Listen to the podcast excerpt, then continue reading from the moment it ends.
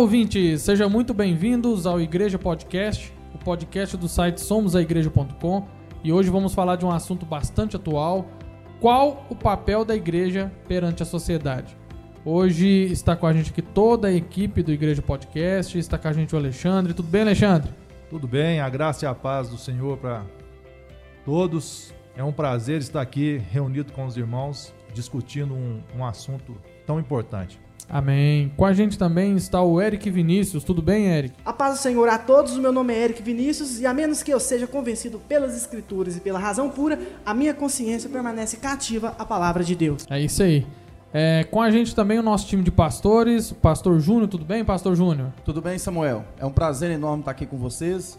E a graça e a paz do Senhor esteja com todos. Com a gente também está aqui o pastor Lázaro Anderson. Tudo bem, pastor Lázaro? Tudo bem, Samuel. Como todos já disseram, para mim também é uma, uma tarefa muito prazerosa estar com os meus amigos, meus irmãos, podendo compartilhar um pouquinho das escrituras, aprender com eles. E para aqueles que nos ouvem nessa ocasião, gostaria de cumprimentar também com a paz do Senhor e que verdadeiramente essa paz possa chegar a cada um que nos ouve através das Escrituras.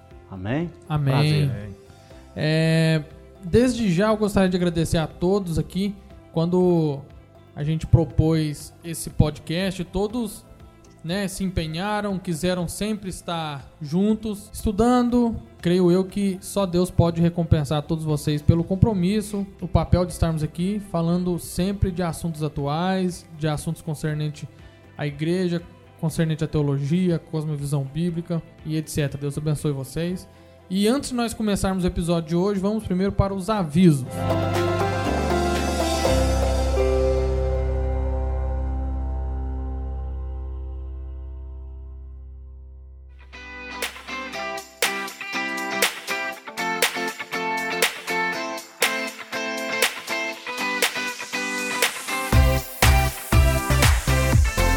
avisos de hoje, vamos falar um pouco do nosso site. O nosso site é somosaigreja.com e lá você vai poder ter um contato um pouco mais direto com todos os participantes. Ali vai ter uma ala onde você vai ver postagem dos participantes, palavras dos participantes, é, algumas coisas que podem ser ditas concernente ao mundo é, secular, espiritual, sobre os fatos que estão acontecendo no nosso mundo hoje.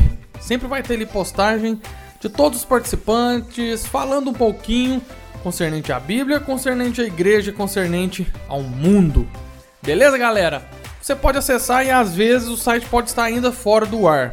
Estamos acabando de acertar alguns detalhes do site, mas já já o site vai estar on.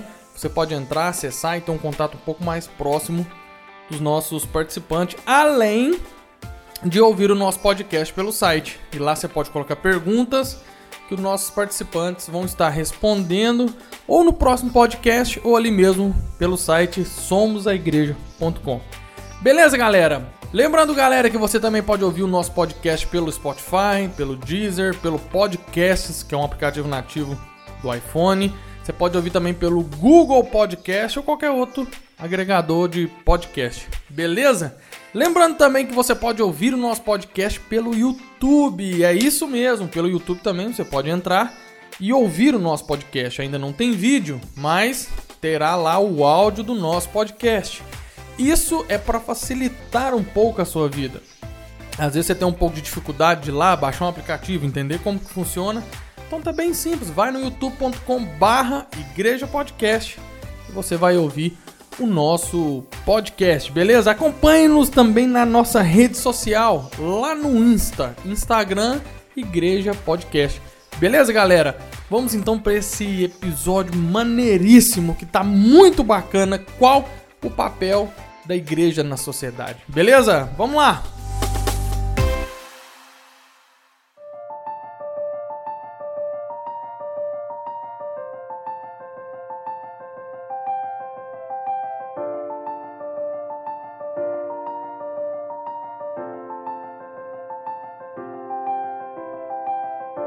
Qual o papel da igreja perante a sociedade? Bom, antes de nós entendermos e começarmos esse assunto, nós devemos entender primeiro o que é igreja. Nós sabemos que igreja é, no grego é eclesia, tirados para fora é o termo mais conhecido. Mas afinal de contas, o que é igreja, pastor Lázaro? Igreja, uma linda palavra que infelizmente está sendo meio que desfigurada na atualidade por uma série de ataques, alguns infundados e alguns por falta de testemunho. Porém, é, deixando um pouco de lado os termos técnicos, né, e etimológicos, como você mesmo já disse, creio que todos estarão também é, falando é, deixando de lado esses termos técnicos e mais num sentido aplicativo e pastoral, igreja são aqueles que foram chamados por Cristo, aqueles que hoje, hoje fazem parte do corpo de Cristo, foram chamados e pela graça de Deus foram tirados do pecado e desse mundo, mundo esse corrompido que principalmente na atualidade sofre muito pela carência, a ausência, o distanciamento de Deus, enfim. Igreja é isso, igreja é o corpo de Cristo e nós estaremos conversando a respeito do que é a igreja. E é maravilhoso falar do que é a igreja, é maravilhoso também ser igreja. Amém. Bem, igreja, na nossa definição, como você mesmo já acrescentou, está relacionado mais a um grupo de pessoas salvas por Cristo, né? Que houve uma salvação, uma transformação interior, um novo nascimento, que a Bíblia chama isso de regeneração, e nós passamos então a nos formar como corpo de um organismo vivo, que é Cristo, e de alguma maneira o seu propósito fundamental é beneficiar o reino de Deus aqui na terra, através da proclamação do evangelho, através do testemunho, de ser o sal, de ser a luz do mundo. Agora, a, a essência da igreja, a forma que ela tem sido conduzida, principalmente no nosso país, o nosso país é um país extremamente místico, que tem uma cultura totalmente voltada para o transcendente, acaba que não há uma definição é, de um discipulado, de uma característica do que, que é a igreja. Então nós vemos várias igrejas tentando apresentar vários cristos, né? E cada um com a sua intenção própria. Então a igreja, ela é, em sua essência, a, a agência de Deus na terra que transforma o pecador, que alcança as almas e que traz um novo modelo de vida para todos nós. É, e por causa dessa transcendência, é, seria por isso que às vezes muito termo igreja é muito deturpado, totalmente diferente do, do real, pastor Júnior? Com certeza, porque há uma, uma certa barganha nisso tudo, né? A partir do momento que você fala de transcendência, o coração do homem, segundo Eclesiastes, é, Deus colocou uma eternidade dentro dele. Então o ser humano ele tem essa carência, esse desejo pelo sobrenatural. E a partir do momento que as igrejas em vários rótulos denominacionais se abrem as portas, elas aproveitam da fé, da, da, da, da, formação, da necessidade humana, desse vazio, né, dessa vontade transcendente, e aí as pessoas acabam barganhando, vendendo Deus, comercializando a fé, tentando trazer um modelo evangélico que não é a igreja de Jesus. Né? Então, ao invés de ser um grupo seleto ali que foi discipulado, orientado pelos pastores, é, pela palavra de Deus, revelado nas Escrituras, passa a ser um aglomerado de gente que acha que a sua essência é se reunir em um determinado local e ali é uma igreja, denominação. E na verdade não é isso. É, é, hoje eu posso acompanhar mais de perto, né? Por estar junto com o pastor Lázaro, eu consigo ver mais próximo um pouco do que é ser pastor de igreja. Porque muitos têm uma visão de que o pastor da igreja é apenas um mercenário, colocando entre aspas aqui, que só quer pegar dinheiro dos fiéis. E hoje, pelo menos, nós vemos que esse contexto pastoral da igreja tem sido mudado. Existe hoje em vários canais de YouTube, existe hoje vários meios pelas mídias sociais que nós vemos o evangelho sendo pregado agora de forma mais correta. Não tão deturpado quanto o pessoal hoje em dia ainda enxerga. Alguns ainda enxergam. Porque a gente sabe que a função pastoral, e aqui nós temos dois pastores, ela, é, ela vai muito além do que ser apenas um dirigente de uma congregação ou um pastor presidente de, um, de uma rede de igrejas. Nós sabemos que isso vai muito além.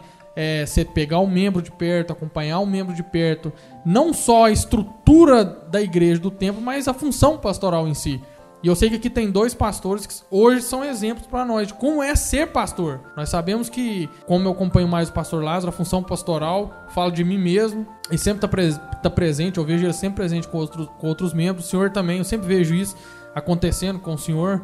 E nós vimos, porque é muito fácil eu, Samuel, virar aqui e falar assim: ah, é pastor, ter o um nome de pastor mas eu sei que vocês carregam um, uma bagagem muito mais importante do, do, ser pastoral do que essa que vive no mundo hoje em dia. É, na realidade, sim, a gente tenta caminhar pelo Cristo ressurreto. E a gente, adaptando as escrituras, que é a nossa regra de fé e prática, nós somos pelos fundamentos dos apóstolos. Então Jesus Cristo veio, morreu, ressuscitou. A partir do primeiro século, aliás, quando ele vai, a ascensão dele aos céus, ele deixa uma igreja na terra. Né? Em Atos capítulo 1, 8 fala: Vós sereis minha testemunha e tal, tal, tal, quando buscados ali aquela busca né, do Espírito Santo. A partir do momento, a igreja passa a ser direcionada pelos apóstolos. Os apóstolos é que governam a igreja, né? Aí vem Tiago, aí vem é, Pedro, vem o apóstolo Paulo bem lá na frente. Então a igreja ela passa a ter um referencial de Cristo através dos apóstolos. Então, os apóstolos é que caminham esse trabalho. Só que aí no decorrer do debate aqui, da conversa, a gente vai chegar em alguns pontos importantes. Porque a igreja ela vem se perdendo logo no, no, no terceiro século. Logo de Constantino, a igreja já se perde lá. Então, assim, é, é, é muito complicado, porque porque há um filtro religioso que precisa ser adaptado. Então, nós estamos num país, volto a falar, místico, uma cultura totalmente pagã, um evangelho é, totalmente deformado, em que as pessoas que estão nos ouvindo agora, que vai chegar em sua casa, quem estiver nos ouvindo, um colega e tudo, você é, tem pegado, às vezes, a igreja na definição dos, dos pastores mega televangelistas aí, né? Que tentam trazer um evangelho totalmente deturpado da realidade de hoje. É. Vamos abordar isso durante esse episódio de hoje, vamos abordar bastante sobre esse assunto. Queria fazer uma pergunta para os nossos amigos, nossos pastores. É, nós vemos hoje essa, podemos falar, é uma exposição vulgar né, do que é a igreja na televisão. Tem até a música da banda Resgate, que eles têm um refrão que fala que Deus não é o que se vê na TV. Como que os senhores veem essa exposição? O que, que você tem para falar para os nossos ouvintes? É, muito bem, Alexandre. Esse assunto é um assunto que eu acredito que todo, todo pastor é, que pratica o evangelho, ele está preocupado com esse assunto, que é um assunto que infelizmente ele é atual, ele está aí. E, em rápidas palavras, deixa eu contar um, algo que me aconteceu que nos chama atenção para uma, uma responsabilidade, que eu acredito que todo homem de Deus tem que, tem que é, fazer a diferença. Eu estava viajando com um amigo e afastado do, do, da, da igreja, do Evangelho. E ele começou a expor para mim uma série de coisas, uma série de coisas que, infelizmente, eram, eram verdades. Ele estava falando algumas verdades concernentes à liderança, à igreja, enfim. E contestar o que ele estava falando, ele não estava mentindo. E ele falou e expôs e colocou tudo que ele achava. E no final de tudo, eu falei com ele só uma coisa, que é o que está no meu coração e que eu acredito que faz muito bem se descer o coração da maioria dos líderes. É, eu disse para ele o seguinte: olha, meu amigo, todas as vezes que eu ouço alguém falar igual você está falando, minha fé nunca que ela esmurece, minha fé nunca é diminuída, mas pelo contrário, quando eu ouço isso, parece que junto a essas falas, que são verdades, parece que vem o eco da voz de Cristo como que bradando no meu ouvido aonde estão aqueles que eu chamei para fazer a diferença. Isso aí só fortalece a minha fé. Então, mediante tudo isso, aqueles que vivem na verdade, aqueles que têm a verdade em si, eles têm que tomar isso como um incentivo para fazer a diferença e ser diferente. Porque o evangelho de Cristo, né, resumindo, fechando, não é isso. O evangelho é transformação, mudança, uma realidade de reino que muitos estão longe, estão aquém. Mas nós devemos estar convictos. E se tem alguém que nos ouve neste momento que ainda não teve uma experiência, um contato com o Evangelho, eu tenho para te dizer isso. O Evangelho do Senhor Jesus não é isso que muitos estão atacando. O Evangelho de Jesus, ele é o Evangelho do reino de Deus e não do homem. Até porque é muito fácil, né, pastor Lázaro? Eu apontar o erro de um pastor sendo que eu poderia estar ajudando a transformação desse pastor. É, na realidade, assim, ainda respondendo essa palavra do Alexandre, essa forma vulgarizada que ele colocou, é porque, infelizmente, Alexandre, a, a, esses pastores midiáticos, vamos dizer assim, ou evangelistas, né? A maioria deles são evangelistas, eles não são pastores. São alguém que foi consagrado ali, realmente um tem um dom de cura, eu não duvido disso, outro tem uma chamada para evangelização, tem a facilidade, um meio de comunicação fácil para poder alcançar, mas acontece que eles são, a maioria são despreparados ou tem uma certa maldade interior no coração, devido a essa massa, né? Porque para gerar um programa de televisivo hoje é muito caro, é muito dinheiro para colocar na TV, então eles precisam de recurso financeiro. E onde cai o recurso financeiro, cai a corrupção. E o evangelho passa a ser corrompido com essas pessoas, por quê? Porque eles têm que manter a máquina. Então eu tenho que manter meu programa ali, então no ar, eu tenho que falar tanto, tantas horas para manter aquilo ali. Como é que eu vou fazer? Eu vou usurpar a fé do povo. Eu vou começar a, a, a, cobrar indulgências, eu vou fazer campanhas loucas, eu vou começar a transformar esse caos. Uma repercussão clara disso, Alexandre, no tempo de hoje de pandemia, você vê o desespero desses neopentecostais. Porque o desespero deles não é com o povo. Ah, eu amo o povo. Não, eles não sabem discipular, eles não sabem visitar, eles não param ali alguns minutos para aconselhar, para orar por alguém, para ouvir a fé de alguma pessoa precisando. Então, é, aí o desespero vem em relação a essas coisas, ao ponto de alguns até tentar desafiar essa doença, que é uma realidade hoje, que a gente vai falar um pouco sobre ela. E o camarada fala: não, vamos para o culto, todo mundo, não tem problema, aqui não acontece isso. Então, eu acredito que é essa má formação. E que traz três deficiências, rapidinho eu gostaria de colocar aqui ainda nesse ponto. A primeira deficiência que eu acho que traz para o público, que são dessas igrejas, talvez você está me ouvindo, nós não estamos aqui falando mal do seu pastor, ou destruindo a sua fé, nós estamos vendo que você acorde ao verdadeiro evangelho conforme a Bíblia, é que uma das deficiências é que a pessoa passa a colocar esses pastores como semideus e começam a apostar toda a sua fé, sua segurança nesses pastores que são falhos. Quando tem um escândalo, aí toda a sociedade começa, por causa de um, incriminar todos os pastores, igual você falou, jogar pedra, o pastor Lázaro falou. A segunda deficiência que eu vejo é. A comodidade. Não tem ninguém lendo para mim, não tem ninguém me discipulando, eu não vou na escola teológica, eu não participo de uma escola bíblica dominical, eu não estou interessado numa mensagem expositiva do pastor fulano de tal, ou seja, uma mensagem relâmpago e mágica. É uma deficiência que traz. A outra que eu falei é a questão do escândalo, e uma terceira deficiência muito grande que causa em, em torno disso tudo é que nós vamos crescendo uma população evangélica do nosso segmento mal informada com essas definições que ou, ou, eu particularmente na minha igreja hoje que eu sou pastor se eu for fazer uma entrevista lá olha, é, uma entrevista individual com cada membro, falar assim, me fala o que é ser igreja. Eu acredito que 80% não vai saber. E ó, outra que a gente esforça para pregar o evangelho.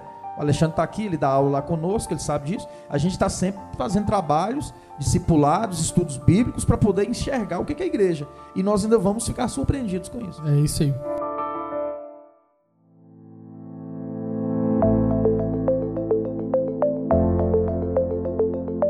Tá, nós entendemos o que é igreja, mas qual que é o papel da igreja agora na sociedade? Tu fala da igreja do templo, o CNPJ é igreja. Qual que é o papel dele na sociedade em si? É, respeito ao templo. Aqui agora já entra, já entra, queira ou não, já entra naquela questão de igreja local e igreja universal. Obviamente, igreja, como nós já falamos desde o início, ela, esse assunto ia se discorrer, a gente ia falando sobre isso. A igreja universal, nós todos sabemos as definições do que é a igreja universal. Obviamente, não é a igreja universal do reino de Deus.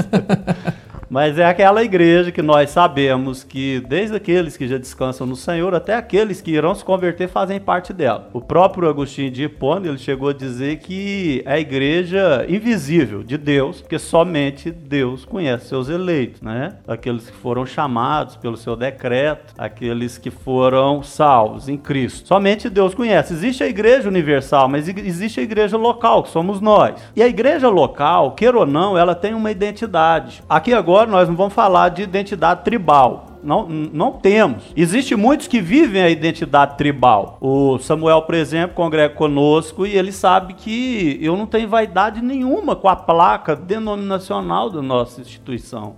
Isso aí para mim não significa nada. O que significa é o povo de Deus. Mas, porém, o povo de Deus precisa de é, existe o lado corpo de Cristo místico, mas queira ou não, a igreja ela anda por caminhos de corporação. É, existe o organismo vivo de Cristo, mas queira ou não, é, a organização nos envolve, então precisa de uma identidade. Aí surge, então, eu quero acreditar, surge a necessidade de denominações, precisa de uma identidade nossa igreja, Rua do Cemitério, número 4, precisamos de um templo. Tudo bem, nós sabemos, é, é, definindo que é a igreja universal, o corpo misto de Cristo, é impossível você não vincular a questão local, a questão estrutural e física. Agora, na parte física, a maioria deixa a desejar, porque eles não entendem a parte mística. Os que deixam a desejar na parte física, a estrutura local, é porque não compreenderam a estrutura mística e espiritual. Porque essa sim tem maior valor, mas essa que tem maior valor também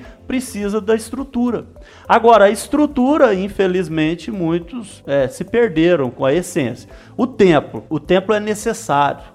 É necessário, questão tempo. A prova disso é que nós estamos aqui na igreja, a igreja vazia. Há sim um sentimento quando nós adentramos na nossa igreja. Hoje, o pastor Júnior pode falar, ele faz seu, a, os seus cultos né, online.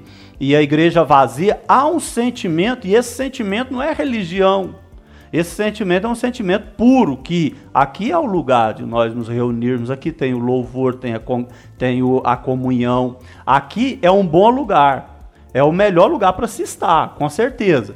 E o papel do templo na sociedade? O papel do templo é refletir a nossa estrutura espiritual. Qual que é a nossa identidade? Pastor Júnior, sua identidade é, o senhor é pastor da igreja batista. Né? Vamos falar assim numa linguagem que todos entendem. Pastor Lázaro, Pastor Lázaro é pastor da igreja Casa da Verdade. Queira ou não, existe um papel do templo na sociedade. E, qual é a minha identificação? O que me identifica? Eu sou do grupo, eu sou da comunidade X. O, o, o dever do templo é que as pessoas possam ver, né? Possam ver é, fisicamente, é, materialmente. A, o templo deve ser o resultado de algo espiritual. Deus está no nosso meio. Né? Eu quero até deixar a, a palavra pastor junto, que eu estou achando que estou falando demais nesse ponto. Tá, tá abrindo aí por esse gancho, o papel nesse sentido de demonstrar o que deve ser feito, né? Eu gostaria também que os irmãos é, participassem. É, na realidade, assim, como o Samuel falou, a questão do papel da igreja na sociedade, né? Que também é, é a questão do tempo.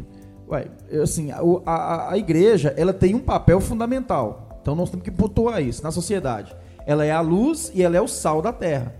Então, pegando da forma que Jesus colocou, o sal ele traz o que? Sabor. Então a igreja representa Deus na terra para dar esse sabor, né? essa vontade de conhecer a Deus, esse desejo pelas realidades espirituais que foi o que o pastor Lázaro falou. Mas também tem a questão da preservação. A igreja na sociedade ela tem que ter é, uma finalidade só de mostrar para a sociedade para onde que nós estamos querendo chegar. Então a nossa identidade é uma identidade cristã, mas nós não estamos isentos da nossa responsabilidade social, pelo contrário, estamos imbuídos nela. Mas dentro da sociedade nós temos que papel? O que, que nós representamos? Ora, nós transformamos uma sociedade através do nosso testemunho. E o nosso testemunho não é um testemunho que a gente vê nas rádios, a gente vê alguns pastores aí nos ensinando, ah, aceita Jesus, vai para o inferno. Nós estamos trazendo uma boa nova, um antídoto, uma cura, né? um bem-estar para a população, mostrando para eles que há um recurso de salvação que está no meio de Cristo. Então, o sal, ele preserva, o sal, ele dá sabor e o sal também ele conserva. É, Francis Schaeffer tem uma frase dele que eu gosto muito, eu sempre cito ela. Francis Schaeffer fala assim, que a ausência Olha só, a ausência do bem é a proliferação do mal. Então, quanto mais o bem se ausenta, mais as trevas crescem. Então, a igreja tem esse papel. Esse papel de estar presente na sociedade, transformar a sociedade e mostrar assim: alguém está com Deus aqui, alguém está levando a vida a sério, a família e etc. Agora, a questão do templo. O templo, nós vemos no Novo Testamento que o templo. O templo, é, falando sobre o templo, que a igreja primitiva se reunia nas casas, né? A gente vê no, lá no, no livro dos Atos dos Apóstolos. E com o passar do tempo, é, com o crescimento da igreja, instituíram em construir locais né, para a reunião da igreja. E estes locais são locais de suma importância para a sociedade, que funcionam como um pronto-socorro espiritual. Pessoas que estão desesperado, muitas vezes procuram nos templos, né, é, uma ajuda espiritual. O que, que vocês, senhores, falam sobre isso? É, o templo é uma coisa muito importante. É, é, nós corremos dois riscos, Alexandre, do templo. O primeiro perigo que eu vejo hoje é a idolatria ao templo, é o apego demasiado ao templo, achando que o templo é o local santo, é o local sagrado, é o local que traz poder, que se não for no templo Deus não fala, que Deus tem que ficar no templo, eu fico na minha casa, eu vou lá buscar Deus né, essa, esse divórcio, assim, esse distanciamento. Então, e tem o outro perigo também dos desigrejados, né, que acho que não precisam mais de templo, não precisa mais de ir à, à igreja ou à casa de Deus, digamos assim. A questão é o seguinte: o templo é, podemos ver como recurso, primeiro, de identidade, de local, ministerialmente falando. Então você pega, por exemplo, todas as igrejas da Ásia lá, evangelizadas por Paulo e o apóstolo João. Então você pega, pega aquelas sete cartas de Apocalipse, há um endereçamento em cada igreja, em cada local. Assim somos nós com os nossos templos. Nós temos os nossos fiéis, nós temos o nosso grupo. E esse grupo é que está ali em volta do evangelho que nós cremos e que nós vivemos ali dentro. De certa forma, também atendemos às necessidades que entra. Entra um pecador, entra uma pessoa aflita, dentro da igreja tem uma pessoa passando dificuldade, nós ajudamos, como o Eric havia citado aqui mais cedo aqui em relação a ajudar os da família da fé. Então o templo tem essa, essa, essa garantia, né? Tem essa ajuda. Ela é essa identidade e ela é também uma ajuda às pessoas que precisam. Corremos esses dois extremos hoje na sociedade, né? vamos dizer assim, o extremo de apegar-se ao templo, achar que lá é o lugar sagrado, e também a ausência do templo, achando que não precisa mais dele. E depois a gente pode falar mais sobre isso. E complementando um pouco do que o pastor Júnior fala, e até mesmo Lázaro costuma falar nos seus cultos, sobre essa idolatria, necessidade de um, de um templo, é, eu, como membro, eu não sou pastor, eu não sou nada, eu sou apenas membro.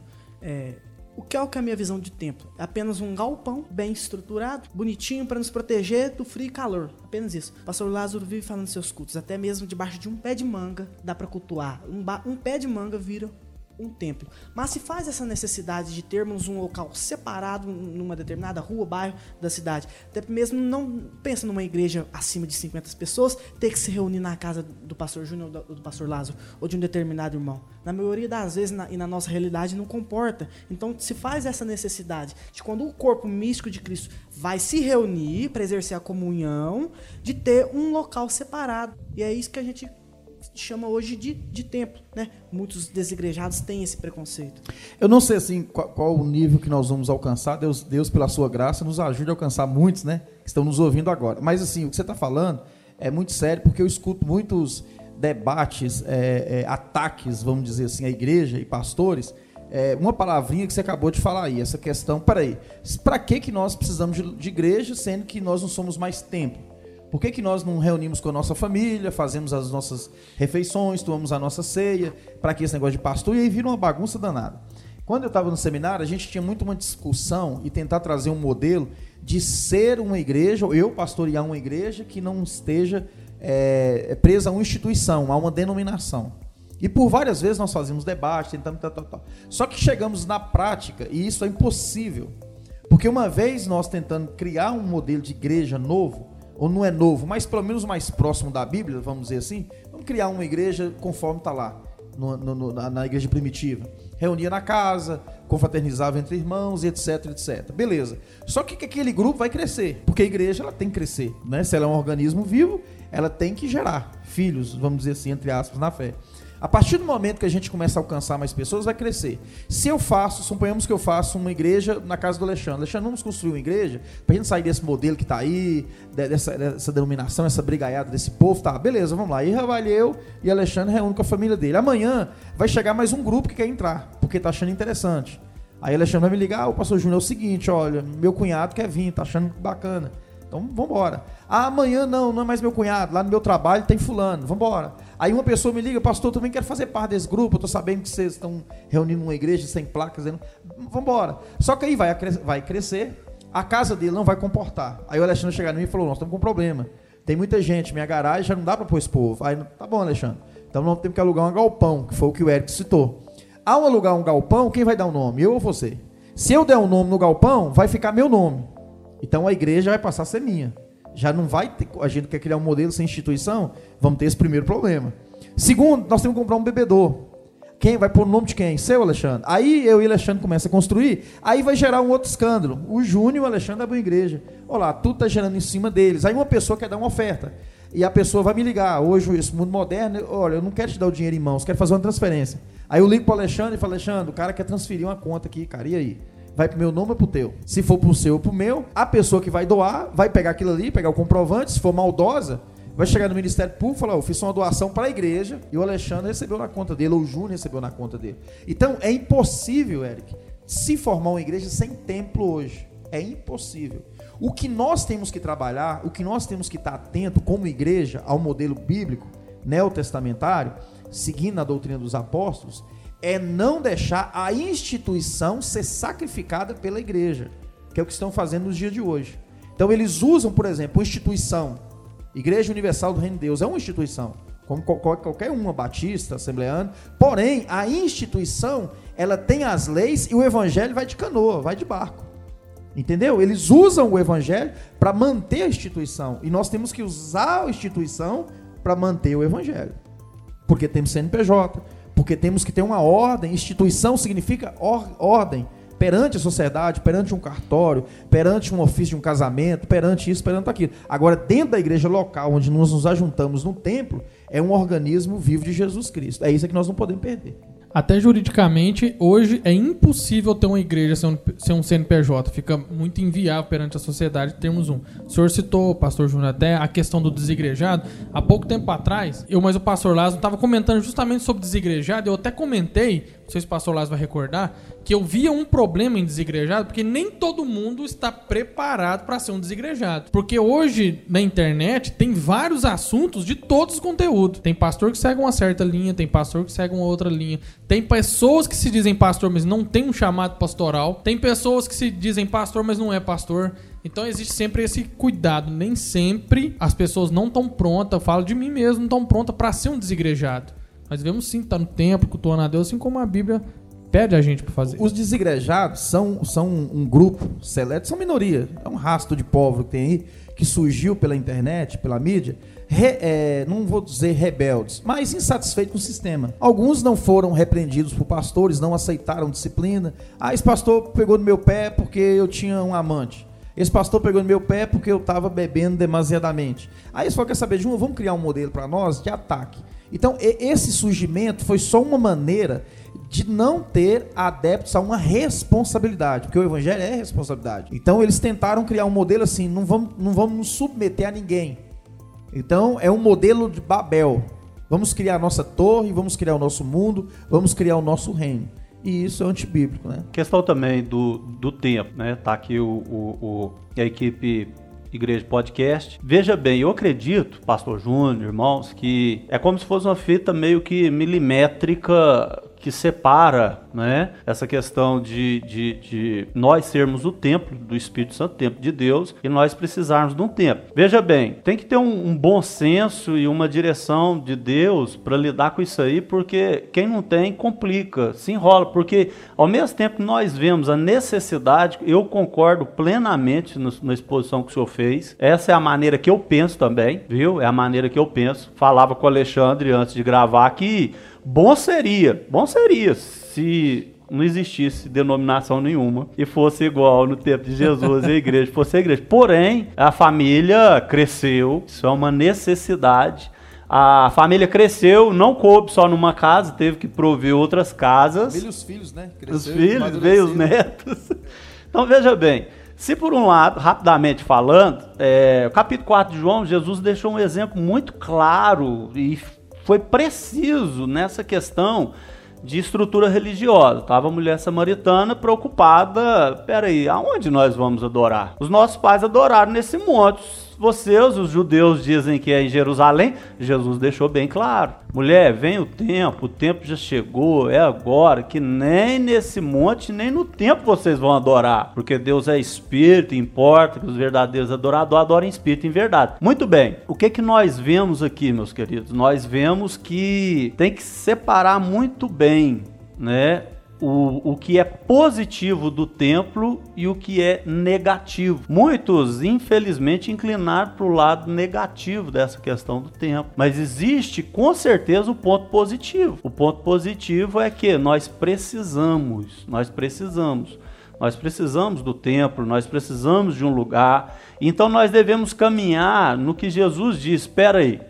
Se eu criar uma estrutura religiosa aonde a fé da pessoa é a placa da minha igreja, da igreja que eu pastorei, porque pastor não tem, não tem igreja, não é dono de igreja. Se a fé da, da, do membro, se a fé da minha ovelha for baseada no prédio a qual nós congregamos, espera aí, e se ele mudar para um país aonde não tem denominação, ele deixará de ser crente? Peraí, é necessário que ele tenha um lugar para se estar, é necessário que ele tenha um templo, mas porém, e se ele chegar em um lugar que não tem templo? Então quer dizer que ele não vai ser crente?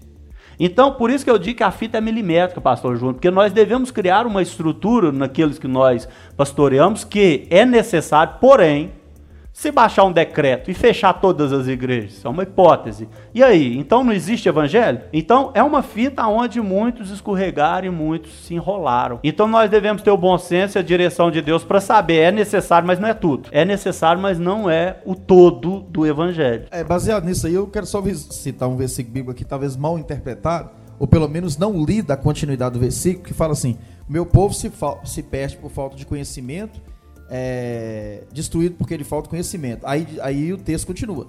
Porque tu, sacerdote, rejeitou o conhecimento, também eu te rejeitei. Quando você fala aí que a questão do povo é, tem essa ideia mística do templo, etc., nada mais do que nós, pastores, é que não estamos ensinando a verdade. Porque é mais cômodo e é mais seguro para o pastor dizer venha ao templo do que fique em casa, como é o tempo coronavírus. Então, muita gente não está preparado para aprender essa verdade e muitos pastores são inseguros para dizer essa verdade. Então, o que, que acontece? Vamos fazer a campanha na igreja, vamos para o templo, porque o templo você recebe a bênção. Inclusive, eu já vi muitas pessoas com essa brincadeira. É, imagina se Jesus voltar hoje e você não estiver na igreja. Ué, peraí. Então, agora no coronavírus, se Jesus voltar, danou. Ninguém sobe. Ninguém, todo mundo vai ficar. vai todo mundo ficar em casa, inclusive o pastor. Então, é, é uma coisa muito complicada. É, é, é, muito mal informada. Eu acho que todo prejuízo está se acarretando por esse, é, é, isso que nós estamos fazendo aqui, esse podcast. É, é essa visão suas, nossa agora, né, incluindo um corpo, que estamos tentando trazer a verdade para você, ouvinte, que agora está, está tendo acesso a essas informações. Não queremos ser briga com sua igreja, com seu pastor, porém, a igreja, templo, não é o lugar que tem essa, essa manifestação. Agora, ainda definindo isso, nós temos que lembrar que Jesus o tempo todo pregava em sinagogas. Inclusive, tem um texto que ele vai à sinagoga para bater. Né? Ele vai falar: vocês estão mercadeando a fé, vocês estão vendendo, vocês estão é, é, fazendo coisas que eu não quero. Mas todos que estavam no templo e foram a Jesus foram curados. Então, a visão é o seguinte: para o membro, você que agora não está indo na igreja, mas quando vier, venha com o coração crendo que Jesus vai estar lá ele está em você, mas ele também está lá para agir em nosso favor, né? Porque também ir ao templo sem ir em Jesus não vai adiantar nada. Você está indo simplesmente a uma cerimônia.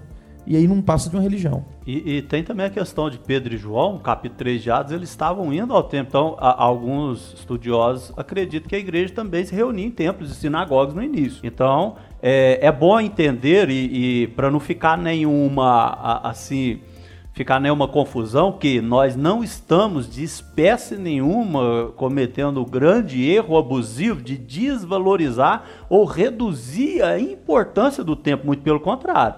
Estamos definindo o que é o que, não é?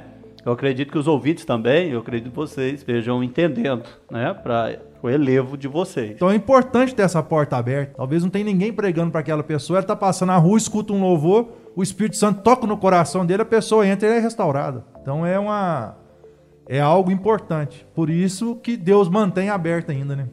E, e, é boa colocação do Alexandre a respeito do restaurante. A, a, todos aqueles que têm o primeiro contato com o evangelho, eles precisam do templo, porque o templo fornece a estrutura necessária para um, um, um crescimento espiritual. Exemplo, uma pessoa que não teve um contato com o evangelho, não tem uma caminha, um, um início de caminhada, ele não vai suportar, vamos usar aqui uma, um, é uma, uma questão hipotética, decretou uma perseguição, fechou os templos. Quem que vai, vai que tem a grande chance de sobreviver? Aqueles que já estão maduros, aqueles que já entenderam isso aqui que nós estamos falando. Então, é, é, precisam, precisam de um contato com o evangelho e o tempo fornece uma estrutura. Fornece. Porque os cultos de ensino, a pregação, o lugar de comunhão, como que você é, é, inicia né, a sua caminhada no Evangelho, você vai aprender no tempo, que é uma maneira mais fácil e, e prática do Evangelho. É, se eu não me engano, George Wakefield falou que no céu não vai haver nem batistas, nem presbiterianos, mas somente pessoas né, regeneradas pela graça de nosso Senhor Jesus Cristo. Então, é, essa questão de, de, de templo, denominação, é, é muito complicada hoje mesmo em nossos dias.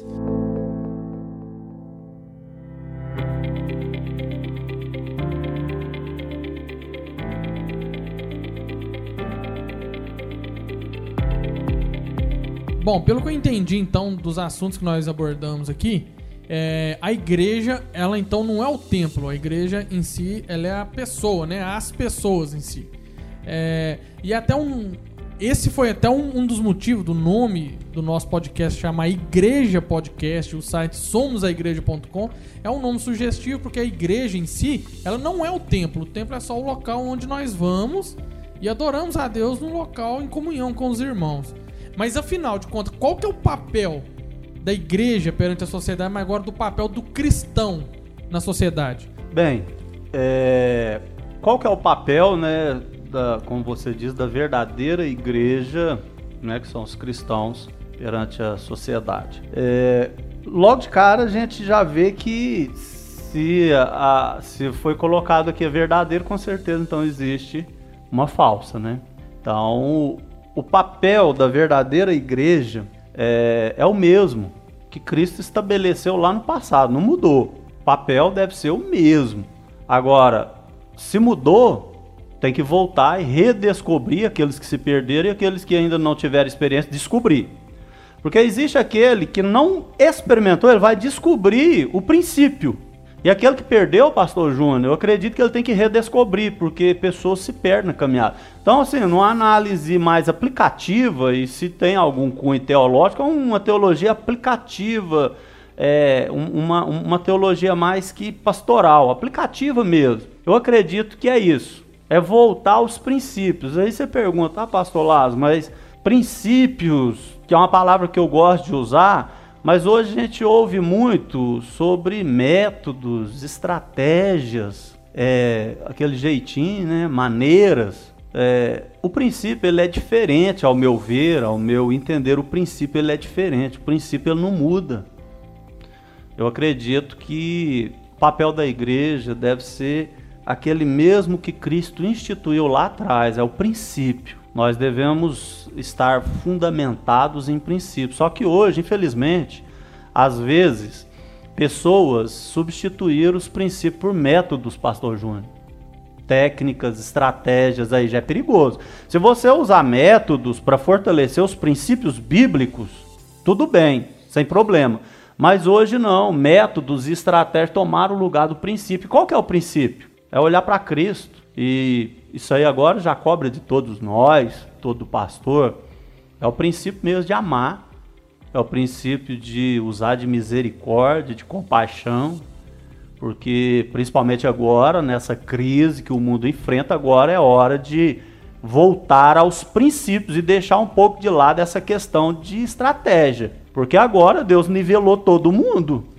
Tá todo mundo niveladinho, as igrejas estão vazias. Tá todo mundo falando da mesma altura, não tem ninguém maior do que ninguém. Então eu acredito que o papel da verdadeira igreja é simplesmente voltar a esse princípio e cumprir esse princípio. Ser a verdadeira igreja que Jesus instituiu, é, viver e agir dentro desse princípio original que Cristo instituiu. Dentro disso aqui vai abrir, eu acredito, espaço para nós falar um pouquinho sobre isso, né, agora. Mas e, por exemplo, é muito fácil eu ser um exemplo, até ser um exemplo de cristão aqui dentro dessas quatro paredes. Mas e o papel do cristão lá fora, pastor? Lá fora. Como que nós devemos ser? É, eu acho que essa crise aí é questão do ser, né? O ser igreja, a dificuldade, ela é interna e ela passa a ser externa. A dificuldade interna é no aprendizado. E o aprendizado, como eu falei desde o início, é um aprendizado fraco, né? Se você pegar aí das últimas décadas, de 80 para cá, e você vê na televisão o que, que nós aprendemos com o Evangelho é o que está sendo ensinado aí. Então esse movimento veio, ganhou força e ganhou amplitude porque os meios de comunicação estão tá levando acesso ao povo, a nossa maioria, ao que, que é o Evangelho. Por exemplo, eu sou pastor de uma igreja que eu tenho uma frequência relativa a quase 200 pessoas, mas se você me perguntar se essas 200 pessoas são minhas ovelhas conforme a identidade que eu estou aplicando o Evangelho, são poucas.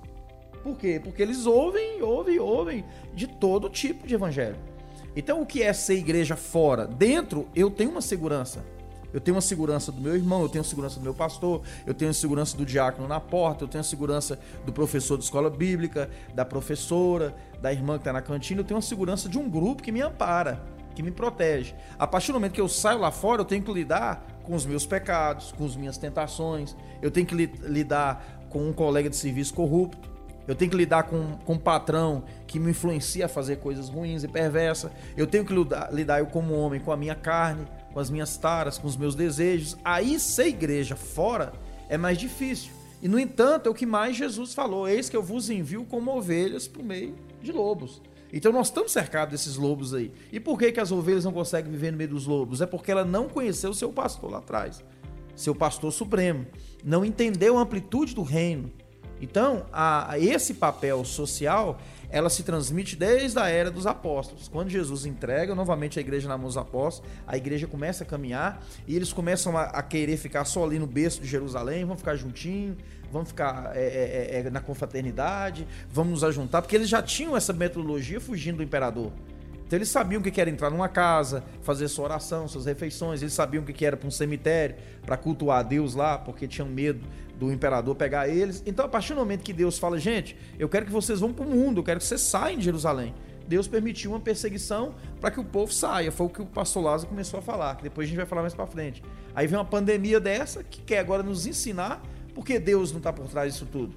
Eu acredito na soberania de Deus, ele também mandou praga para o Egito Tô falando que ele mandou o coronavírus, mas ele mandou praga para o Egito, ele mandou o povo para ser cativo do, do cativeiro Babilônia, ele mandou a primeira perseguição através do imperador é, é, César. Então, assim, o povo tem que entender que agora é que tem que viver minha fé, que eu aprendi e reaprendi no templo e preciso viver aqui fora. Mas, pastor Júnior, o senhor não acha que muitas das vezes essas pessoas que estão do lado de fora fazendo essas coisas erradas, às vezes não foi também até é, o senhor citou o pastor supremo, mas também do pastor local, pelo fato de muitos pastores hoje querem ter a fama de pastor, mas não exerce a função pastoral, ou às vezes fica só pensando, infelizmente, isso é uma realidade, pensando às vezes até mais no dinheiro do membro do que no membro em si? É, na verdade, é duas coisas. A questão do dinheiro é um fator predominante, eu acredito nisso, mas acho que o maior fator é o da glória, que está lá no Éden. O homem quer ser igual a Deus. Então, quando eu tenho uma massa, a pessoa bate no peito e fala: minha igreja tem 4 mil membros, 5 mil membros, é, eu tenho uma mega igreja. Ele, ele não é pastor de uma mega igreja. O, o, no seminário nós tivemos um estudo lá. É impossível lá, até é acompanhar impossível. isso, né? Ah, mais ou menos, para acompanhar, acompanhar mais ou menos espiritualmente, era pessoas de 70 a 100 pessoas, para você pelo menos saber o nome delas. Passa de 100 pessoas, a gente já perde o controle. Né? Tem pessoas na minha igreja que eu não sei o nome dela definitivamente, não pessoas membros, mas pessoas que vêm, que estão lá, que estão participando e tal. Agora, a questão toda é esse fator do dinheiro, mas o fator do ego. O ego tem que predominar. Então a pessoa ela, ela não consegue viver o reino aqui fora porque foi lhes ensinado que toda técnica, todo sistema, toda visão de reino está em cima de um ungido. E aliás, pastor para nós dois hoje, o, o Lázaro ainda é pobre, né? Ainda é muito pequeno. Ainda é muito palestino ainda. A visão hoje é bispo, é, já tem até patriarca, é entendeu? então é complicado. Não, é, voltando aí à, à missão da, da igreja, ela, ela nasce no coração de Deus. Porque Deus quis criar o homem. Deus quis se revelar ao homem. E Deus, após a queda do homem, Deus quis restaurar o homem. Então, a missão da igreja está dentro da missão de Deus, da missio Dei, né, que o pessoal fala em latim na teologia. Então, essa missão da igreja, o que, que é? A missão da igreja é levar o evangelho às pessoas, é levar a mensagem de Cristo, é levar a palavra de Deus, é levar esperança para aqueles que estão desesperançosos, né? aqueles que estão no fundo do poço. Então, isso é o papel da igreja. Né? E apesar de muita coisa ruim acontecendo, são muitas pessoas que são salvas, entendeu? Apesar de, de muitos escândalos na televisão, de, de, de muita coisa feia no nosso meio, no, no, meio evangélico, muitas pessoas estão sendo salvas ainda. E vão continuar sendo, porque a obra é de Deus. A obra é de Deus. A, a, é, a, respeito desse essa, né, esse ponto muito importante, o papel da verdadeira igreja. É bom demais, eu gosto muito de diálogo desse nível, é muito bom, a gente aprende e o assunto ele vai fluindo. É, veja bem que eu falei de princípio, o pastor Júnior já fez a, a aplicação também, a abordagem do, do Alexandre. Quando eu às vezes insisto em falar dos princípios, vamos ver, vamos contextualizar a igreja no hoje, vamos falar sobre o período de crise. Com certeza, nós não podemos interpretar também a Bíblia para esse momento. Porém, a Bíblia foi escrita em momentos de crise.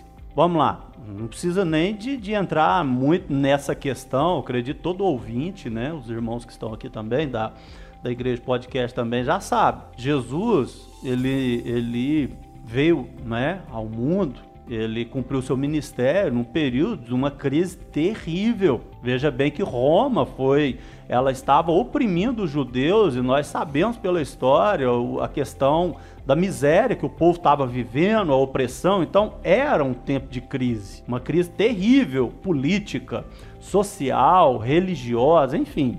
É, e o que que Jesus fez? A Bíblia é cheia de referências que o papel da igreja deve ser também pisar e andar nos mesmos passos que Jesus. Qual que vai ser o nosso papel? Aí agora já, já, já nos chama a atenção para uma responsabilidade que muita gente não quer. Se nós somos os embaixadores de Cristo nessa terra, então, se nós somos as testemunhas, se nós somos as cartas vivas, se nós somos os representantes, nós devemos ter também a consciência que nós devemos fazer coisas que Jesus fez. A Bíblia fala que Jesus, além de curar os enfermos, ele também matava a fome das pessoas. Ele estendia a mão para os caídos. Qual foi a classe que mais foi alcançada por Cristo? Os oprimidos, os desamparados, os pobres, os sofredores. Então, o papel da igreja, obviamente, o assunto aqui não é um assunto pós-vírus e pós-pandemia, porque depois, às vezes, nós pode até entrar num assunto aí sobre o pós-vírus, pós-pandemia pandemia em outro, em outro, em outro momento. Mas nós vamos ter que mostrar qual que é o nosso papel. Qual que é o nosso papel. Então tem esse ponto que nós estamos abordando aqui do pastor Júnior, é lógico, a veracidade do evangelho e tudo. Mas tem também esse outro lado, nosso papel vai ser estender a mão. Isso aí é algo que nós vamos ver quem é a igreja daqui a pouco, né?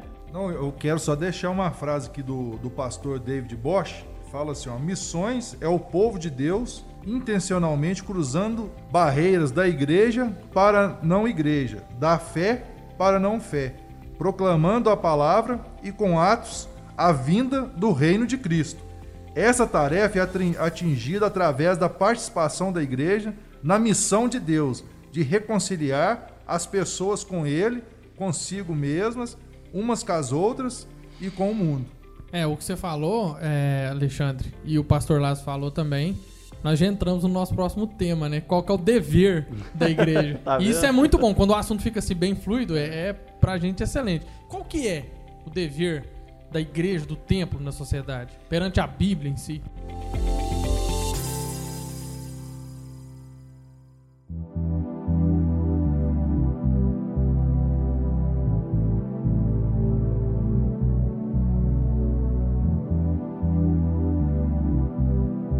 E aí eu também pego o mesmo gancho do Alexandre, né? Isso. Ele citou o David Bosch, que eu gosto muito, tem um livro dele, Missão Transcultural, Missão Transformadora da Igreja, e ele cita lá três sensos que o cristão deve ter no seu papel social. Foi bom que Deus usou o camarada para lembrar, né?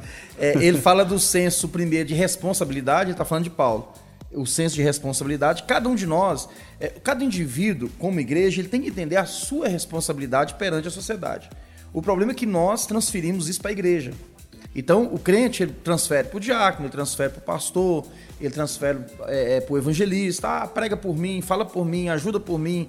Ele não entendeu que ele também é igreja. Que ele é importante para a igreja, mas ele, ele quer só saber é, de criticar, de culpar, de pedir ajuda. Então, ele exige da igreja, é um sanguessuga, é alguém que consome a igreja, que consome a palavra, consome o louvor, e ele não entendeu que ele é igreja de Jesus e que ele tem que ter algum papel para contribuir nela. Então, o senso primeiro aí de responsabilidade. O cara tem que ter responsabilidade na cabeça. Eu tenho que ser responsável e eu tenho que entender que a igreja sou eu e que nós estamos juntos no mesmo projeto de Deus. O pastor é um que está dando a sua vocação e pela sua vocação ser uma coisa integral, o pastor tem que se abdicar de trabalhar secularmente para trabalhar na igreja. E o outro que é um, um, um, evangelista ou que trabalha na igreja ou que organiza alguma coisa, ele, ele tem que ter um foco espiritual para aquele negócio. Segundo o senso que ele cita lá, o Borges cita a questão do senso de responsabilidade, do senso de gratidão, né? Ele fala o seguinte, que se Cristo me ganhou, eu preciso ganhar alguém. E quando eu digo ganhar, não é ganhar só na evangelização para o céu, que é o mais importante, mas é ganhar uma pessoa no amor, na, na passividade. É, a gente vai criando hoje um modelo de igreja de pitbulls. Você vê indícios de cristão brigando, xingando, é, leva pro pau, vai na justiça, é uma guerra, é, desce o pau na igreja A, a igreja do outro começa a abrir, ele, ele em vez de agradecer a Deus por isso, ele começa a falar, pô, o cara tá dividindo, a igreja hoje tá, tá nascendo um em cima da outra, é, por que isso, por que aquilo? Mas na realidade é um senso de gratidão que todos nós não merecemos nada e que Deus nos elegeu e que nós temos aqui só de contribuir e puder fazer alguma coisa por reino de Deus, né? Então essa missão de gratidão, de responsabilidade aí, Paulo chega a dizer, pese em mim essa responsabilidade, que é o que nós temos que fazer. E que livro, eu tô tendo o privilégio de ler esse livro. Tem uma ferramenta que eu acredito que muitos ouvintes aqui já conhecem, que é o Kindle, é uma ferramenta excepcional, onde você consegue ter livro barato e de excelente qualidade. Fica aí uma grande dica. A Amazon pode mandar alguma coisa para nós, né? Fazendo uma propaganda para é. ela, né? Então, é, veja bem que acaba que o, o, o, esse quarto ponto entra no quinto, né? Qual o dever é, da igreja perante a Bíblia, perante a sociedade. Excelente.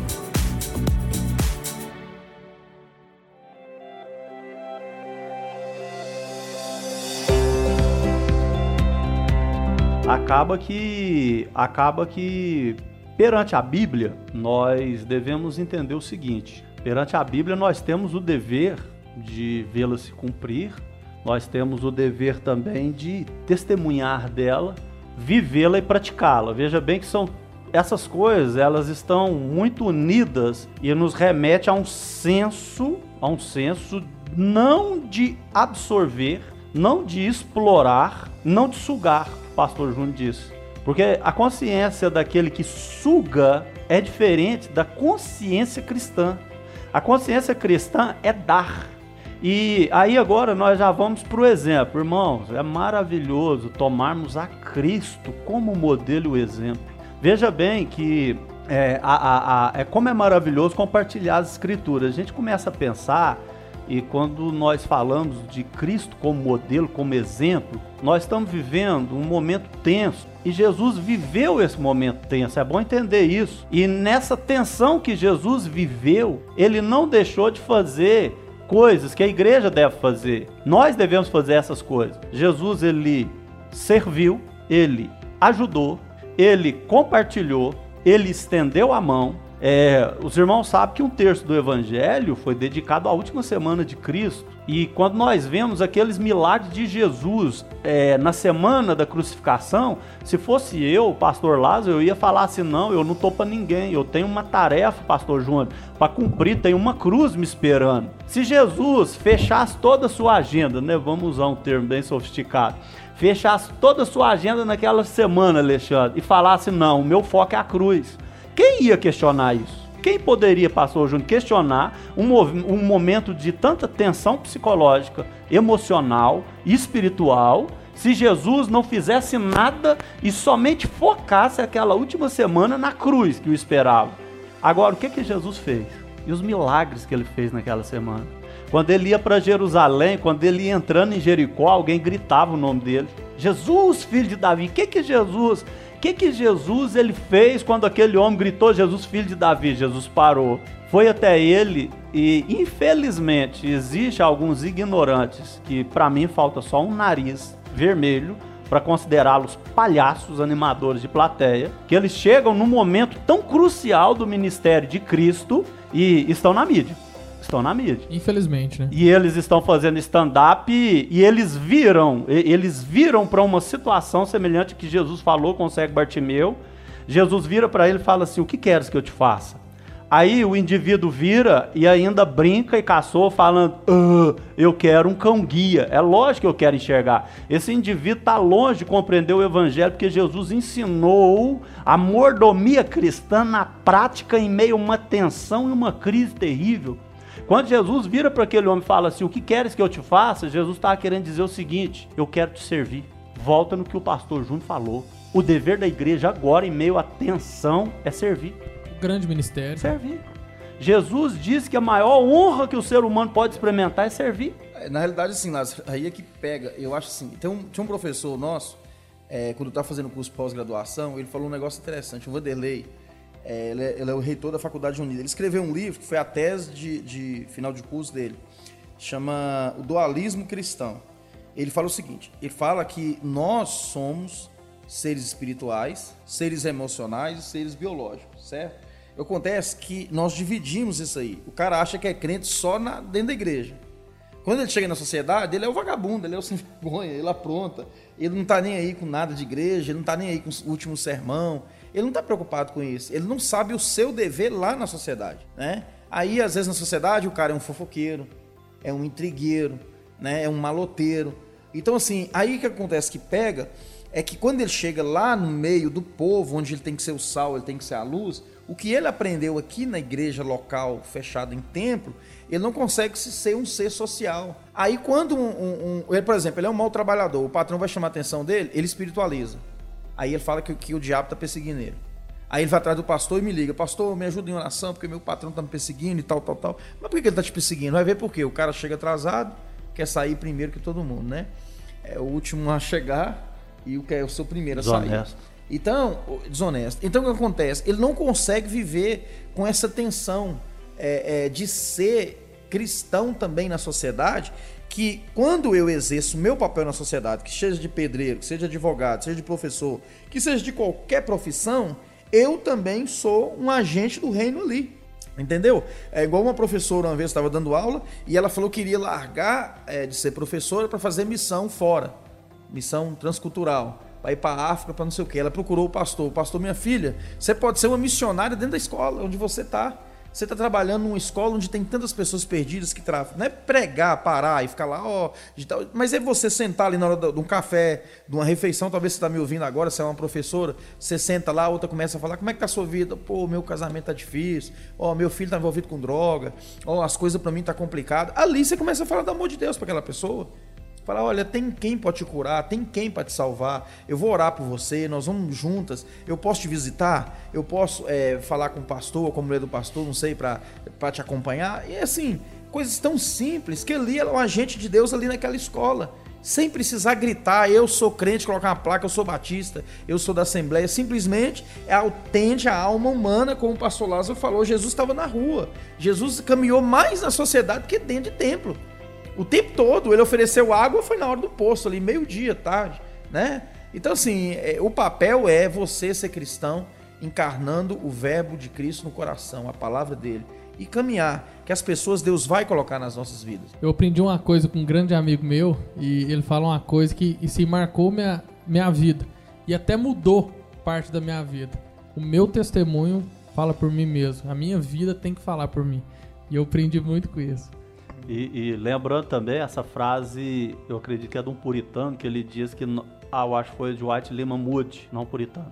É, ele diz que nós somos a Bíblia que o mundo lê. O mundo não lê a Bíblia, o mundo lê o cristão. É verdade. E nós encontramos quem na Bíblia? Cristo. Então o mundo e a sociedade devem encontrar Cristo onde? Em nós. Isso mesmo. Aí se cumpre Gálatas 2 e 20. Cristo vive em mim. É, temos que ser um sinal, né? Um sinal que aponta pro reino. Pro reino. Nós somos um sinal. Um sinal, você vê um sinal de trânsito ali, vire à direita, né? Você tem que virar à direita, que a rua ali, então para frente ali é contramão, né? Então é igual nós, nós temos que ser um sinal. É um sinal para Cristo, nós temos que apontar para Cristo. Nós cristãos temos que apontar para Cristo. Cara, ó, tem algo diferente nesse. Não, ele tem algo diferente. Então o pessoal tem que sentir isso, né? Que é muito feio, né? Fala, mas é que quando o crente erra na sociedade, o cara, a primeira coisa que ele ouve é, mas você não é crente? Não é isso? A primeira É, coisa. a que você primeira ouve coisa. Então nós temos que ter esse cuidado, né? Que nós somos é, uma vitrine, né? Nós estamos refletindo aqui na Terra o reino. Então temos que ter muito cuidado com isso. Isso, e, e também, não sei se já está prestes a concluir, mas rapidamente, como diz o Alexandre, pastor gosta muito de falar, mas vamos falar aí que eu acho que o tempo ainda deixa ainda. É, assim, eu não sei se a visão bíblica e teológica de quem pastoreia é diferente daquele que somente gosta, estuda as escrituras. Mas o pastor ele consegue enxergar a prática do evangelho em, em todos os pontos importantes das escrituras. E, e a prática é o essencial. E novamente falando sobre princípios, veja bem, nós vivemos no mundo, desde o início do nosso bate-papo, nós estamos falando sobre essa questão de mídia, essa, essa explosão cineasta, porque muitos, infelizmente, gostam de cinema, gostam de holofote. Isso é fato. Isso aqui nós não estamos acusando ninguém. Isso aqui é uma, é uma, uma análise É uma contestação, né? Você não precisa ser profundo para ver isso hoje. Isso é um- uma análise superficial, você já vê isso. É, as pessoas gostam de holofote, de câmera, de fama, de poder, de glória. Mundanismo, né? Isso. Tudo que é ismo, né? Isso, e, e, às vezes por que, que nós não estamos vendo tanta coisa acontecer hoje no meio evangélico? Porque eu, eu costumo dizer, e agora eu vou entrar em Atos 3, e é até tema de uma pregação, né Samuel? Samuel gravou ela. É, em Atos 3, Pedro e João não tinha nem fama, não tinha nem... Eles estavam subindo a hora nona não tinha, a- a- ao templo, na hora da oração, não tinha dinheiro, não tinha nada. Eles não tinham nada. E o que, que eles vê? Eles vê uma porta formosa, vê um, um, um homem desde do ventre da sua mãe foi colocado ali do lado para pedir dinheiro. Eles vão passando, o homem olha para eles, pede um dinheiro, e o mendigo até esperou algo, receber algo deles, eles olham no bolso, não tem prata nem ouro, mas o que eu tenho eu te dou. Em, em nome de Jesus, levanta e anda. Tudo bem, o levanta e anda, hoje, hoje, traz a mira, a lente das câmeras pro levanta e anda. Nós vamos, por que, que eu tô falando isso? Porque nós vamos entrar nisso aqui, ó, papel da igreja. O levanta e anda traz o quê? Traz nome, traz fama, não é isso? Por quê?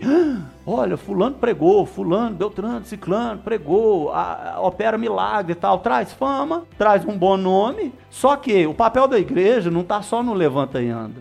Porque um dos pontos é, principal desse, dessa passagem, ao meu ver, é lógico, é que eles não tinham ouro, eles não tinham prata, ele não tem, o que eu tenho eu te dou, em nome de Jesus, levanta e anda, isso é maravilhoso, tem que ter no nosso meio. Mas agora, uma das coisas que nós mais devemos fazer é a parte B dessa história. Que Pedro e João ofereceu a Cristo, mas a Bíblia diz que o homem ficou de pé foi quando Pedro e João estendeu a mão e levantou eles do que é a situação. Isso aí já, exige uma prática. Isso aqui não é teórico, pastor, pastor Júnior. Isso aqui é prático. A prática arrebenta conosco. Porque a teoria é ótimo, mas a prática, agora, o dever da igreja é esse, é estender a mão. Isso aí, irmãos, vai acontecer. Eu acho que a maior. Levanta a maior- mão, estende a mão, leva- aí depois, pastor Júnior, que eles estenderam a mão, aí que o homem ficou de pé e acompanhou eles e louvou e glorificou a Deus. Então o dever da igreja é esse. É, É, a o negócio prática. do contato, né? Assim, tem um livro de John Stott, você tá querendo saber de livros? É Ouça o Espírito, Ouça o Mundo. Ele, ele diz o seguinte: a gente tem que estar com essa visão. O Alexandre até estava dando um estudo na igreja lá essa semana. Ele falou sobre é, Calbart, né? Que fala que o pastor tem que estar com um jornal na mão e a Bíblia do outro.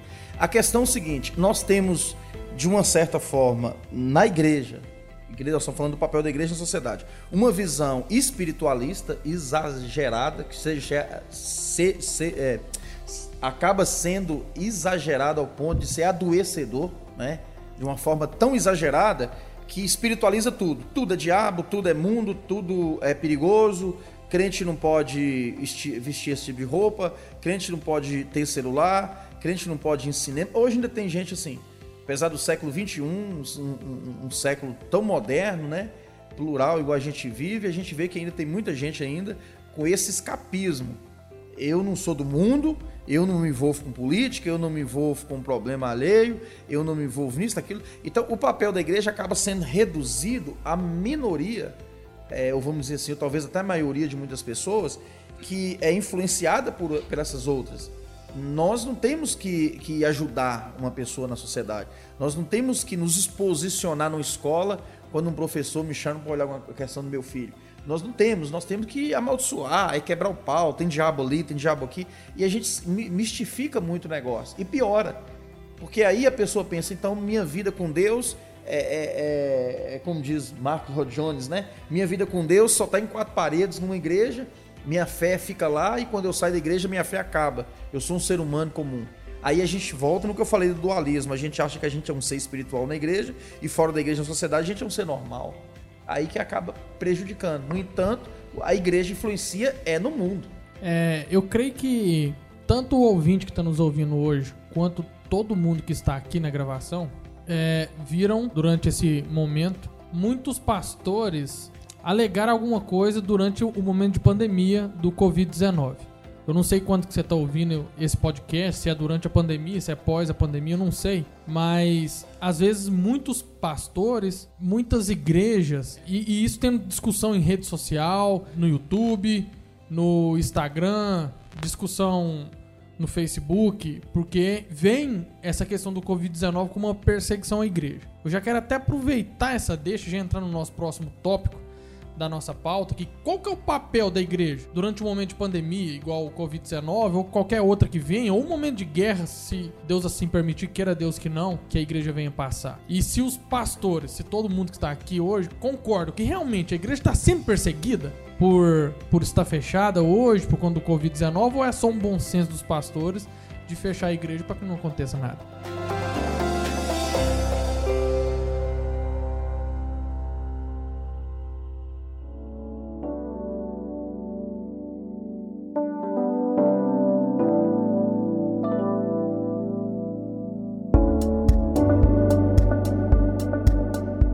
Ao meu ver, é, obviamente, assim, é lógico que eu não tenho opinião, é, eu vou ouvir a opinião dos meus amigos, mas isso não é perseguição da igreja, de espécie nenhuma. Isso aí é um acontecimento que envolveu o mundo inteiro. Obviamente, se a igreja tivesse fechada unicamente, exclusivamente a igreja em si, claramente, tudo bem. Podia-se né, usar esse argumento. Porém, não é, não é a igreja que está sendo perseguida. Obviamente a igreja não está sendo perseguida de espécie nenhuma, porque hoje se eu quiser sair ali na rua e começar a gritar, ou pregar a palavra de Deus, anunciar o reino de Deus, ninguém vai me impedir. Só se eu começar a falar coisas que eu não devo, se eu começar a, a usar a palavra de, de, palavra vulgar, se eu começar a usar é, afronta, a, né, se eu ser ilegal naquilo que eu fizer. Então isso não é perseguição, a igreja não está sendo perseguida. Isso aí o mundo está passando por um momento que conduziu toda a população a recuar. Isso é fato. Ao meu ver é isso, né? Eu não sei a posição dos meus amigos, mas ao meu ver não tem perseguição da igreja. Até o eu vi é, o pastor Ed René falando, ele falou uma frase que eu achei interessante. Ele falou que é, é templo fechado igrejas abertas, hein? Que a igreja somos nós, né? Então, nesse momento da, da pandemia, é até um momento de oportunidade para a gente crescer com Deus, né? Você crescer, é um momento de você pensar ali que muita gente é, é apenas consumidor. Muitos membros de igreja são consumidores. Eles vêm na igreja domingo ali para absorver ali o que o pastor está pregando ali. E na segunda-feira ele sai, igual o pastor Júnior citou aí, é fora das quatro paredes ali, fora daquele lugar santo, sagrado ali para ele ele sai e vai viver a vida normal. No outro domingo ele volta de novo, vira aquele ciclo religioso. E agora é uma chance da pessoa buscar Deus e ver quem é realmente igreja, né? Quem realmente está ligado com Deus. Então, esses consumistas aí agora, ele, tá na, ele se sente obrigado, se ele quiser continuar com Deus, a produzir seu próprio alimento, né? É, a buscar, a ler, exatamente. a procurar uma pregação na internet, a caçar um livro. Então é, é uma chance da pessoa crescer. Nós temos essa, essa Covid, toda crise, é, a gente tem que trazer para o lado positivo de, de crescer melhora. em uma área, de melhora, né? Então é, essa Covid, essa crise nossa agora, ela pode ser um divisor também, isso aí, para a gente pensar nosso pensamento em, em relação ao mundo, à, à igreja, é, até a própria vida profissional da gente, a vida econômica da gente, é um momento de pensar, né? De de ver o que, que é aquilo que realmente importa. Nós paramos para ver o que é aquilo que realmente importa. Você até falou uma coisa bastante interessante, Alexandre, e eu quero pegar essa deixa do que você falou pelo seguinte: muitas das vezes nós, eu me falo como membro, porque eu sou membro de igreja, muitas das vezes nós, a gente chega em casa e fala assim, ah, eu queria ter um tempo a mais para poder dedicar a Deus e tal. Eu comentei isso com o pastor Lázaro essa semana. É, ah, eu queria ter um tempinho mais para dedicar a Deus. De repente, Deus muda o quadro da humanidade inteira. Tô e completamente. Te, isso, e te dá esse tempo. E agora eu faço uma pergunta. esse momento é sim um momento excelente para nós parar, porque hoje nós temos tempo para pegar um livro, estudar, nós temos um, um, o tempo para poder ir no YouTube pegar excelentes pregadores, excelentes pastores estudar a palavra de Deus, conteúdo da reviria, várias faculdades hoje dando, dando curso de graça, é, a Charles Spurgeon, uma baita escola dando é, curso de graça, seminários, a reviria online. Mas afinal de contas, será que os cristãos estão de fato usando esse tempo ocioso que hoje a gente tem para estudar a palavra de Deus ou para ficar na Netflix, ou para ficar no YouTube assistindo outras coisas, ou para acessar pornografia? O que será que eles estão usando? Porque foi até a, a, a, queixa de um pastor que falou isso comigo esses dias. A gente sabe o quanto é difícil, o quanto custa para a igreja, o quanto custa para um pastor é, fazer esse culto online. Hoje, por uma necessidade, não por luxo, basicamente todas as igrejas estão fazendo culto online para não deixar um membro desamparado, sem uma palavra, né, para não ficar assistindo qualquer coisa por aí. E muitas vezes eu vejo o, o, o trabalho do pastor Júnior, eu vejo o trabalho do pastor Lázaro de, de, de esmero, de estar em casa estudando e ligar um telefone e começar a falar para pessoas, sendo que não tem ninguém na frente, ou às vezes tem uma pessoa na frente, e às vezes as pessoas não dão esse devido valor, ou devido respeito que devia dar isso, porque isso custa um trabalho. Isso é, é difícil, não é fácil. É, é, creio que para os pastores é muito mais difícil do que para mim que estou ouvindo. É, é, é, e às vezes não dão esse valor de estar tá ali aproveitando esse momento tão precioso para nós estar estudando a palavra de Deus, é, para nós estar levando a palavra de Deus para outras pessoas e às vezes estamos fazendo outra coisa. Será que nós cristãos, eu como membro, eu tô fazendo uma coisa que eu tanto pedi a Deus que eu queria um tempo para estudar mais a Ele ou não? Eu acredito que não. Eu acredito que quando eu digo não, eu acredito pela forma dos religiosos. Os religiosos agora estão nadando de braçada, como o Alexandre falou os que vão à igreja para consumir, eles estão penando. Eles têm certeza que estão na Netflix, eles estão questionando a soberania de Deus, eles estão ansiosos, eles estão reclamando, eles estão mais murmurando, eles estão é, até querendo saber por que o pastor não liga, por que o pastor ainda não visita eles, mesmo no período de pandemia. A questão é que quem entendeu ser igreja, o papel da igreja, de tudo que a gente começou aqui no podcast desde o início, e você que está me ouvindo agora, é, esse, esse período é um período de uma grande reflexão pessoal, como o Alexandre falou. Eu vi uma, uma, uma reportagem, é, não sei se foi no SBT Repórter, eu acho, um negócio assim, é, em relação a São Paulo, que é onde mais está enfrentando essa situação. E eles chegaram numa análise lá, familiar, alguns terapeutas, de algumas entrevistas, que a maioria, ela chegava a 60%, parece, que começaram a dizer o seguinte: Nossa, eu não conhecia meu filho. Hum. Eu não conhecia meu filho. Hoje eu estou sabendo quem é meu filho, porque eu estou dentro de casa com meu filho. Então, muitos empresários saem pagam babá, pagam criar, pagam o pessoal, todo mundo está ali trabalhando, todo mundo está fazendo as coisas que precisam ser feitas e não vê o filho, vê o filho à noite e são intercalados ali rapidamente no lanche e tal. Agora eles estão vendo quem é o filho, que às vezes tem um espírito de rebeldia, outros que brigavam com o professor estão vendo quem são os professores. Então Deus, ele, tá, ele permite sim, por trás desse cenário todo, esse palco todo aí, para que haja até mesmo para a igreja essa, essa ação essa ação de eu sou de Cristo, eu sou do reino, e também você que está me ouvindo agora, que está me ouvindo ainda nesse período de pandemia, não só abraçar a sua família, mas também valorizar seus pastores, seus líderes que não estão na sua casa. Valoriza eles como? Orando por eles, intercedendo pela igreja, se puder contribuir. Não é que nós estamos pedindo dinheiro, mas nós estamos com a porta fechada. Né? Mas a igreja ela, ela tem um, os seus compromissos. E, e, se, e se o cristão entendesse, é, pastor Lázaro, que ele também é, tem que bancar aquilo ali, que ele, ele, ele é ovelha, que ele é reino, que há um grupo ali que depende das nossas fidelidades, que depende das nossas contribuições. Por exemplo, nós temos um grupo na nossa igreja que, graças a Deus, é o grupo que sempre ajudou. Então, eles estão aí para o que deve é. Eu vi uma reportagem de um pastor, ele estava falando sobre igreja neopentecostais, igrejas tradicionais, historicamente tradicionais, falando de batista, presbiteriano, tal, essas igrejas mais tradicionais históricas, conforme da reforma protestante para cá. Ele falou, ó, essas igrejas reformadas aí, elas ficam aí um ano com esse período de pandemia, com a porta fechada, porque eles entenderam o que é ser família, entenderam o que é ajudar, contribuir, eles vão lá, depositam, outros nem, nem pede cartão de dízimo e nada, vai lá e deposita lá na conta da igreja, vai lá, porque eles entenderam o que é ser família. Agora, essas igrejas neopentecostais, Essas igrejas que trabalham com consumo, essas igrejas que crescem é, as, co as costas dos fiéis, essas igrejas estão penando. Pastor Júnior, o senhor citou uma coisa bastante interessante, porque. E eu falo isso aqui com toda a sinceridade do mundo, que nenhum dos pastores que estão aqui comentou isso comigo, ou falou isso comigo, ou pediu isso pra mim. Mas é uma coisa que eu falei isso com o meu pastor. Pessoas que estão nos ouvindo, você que é cristão, você que pertence a uma igreja.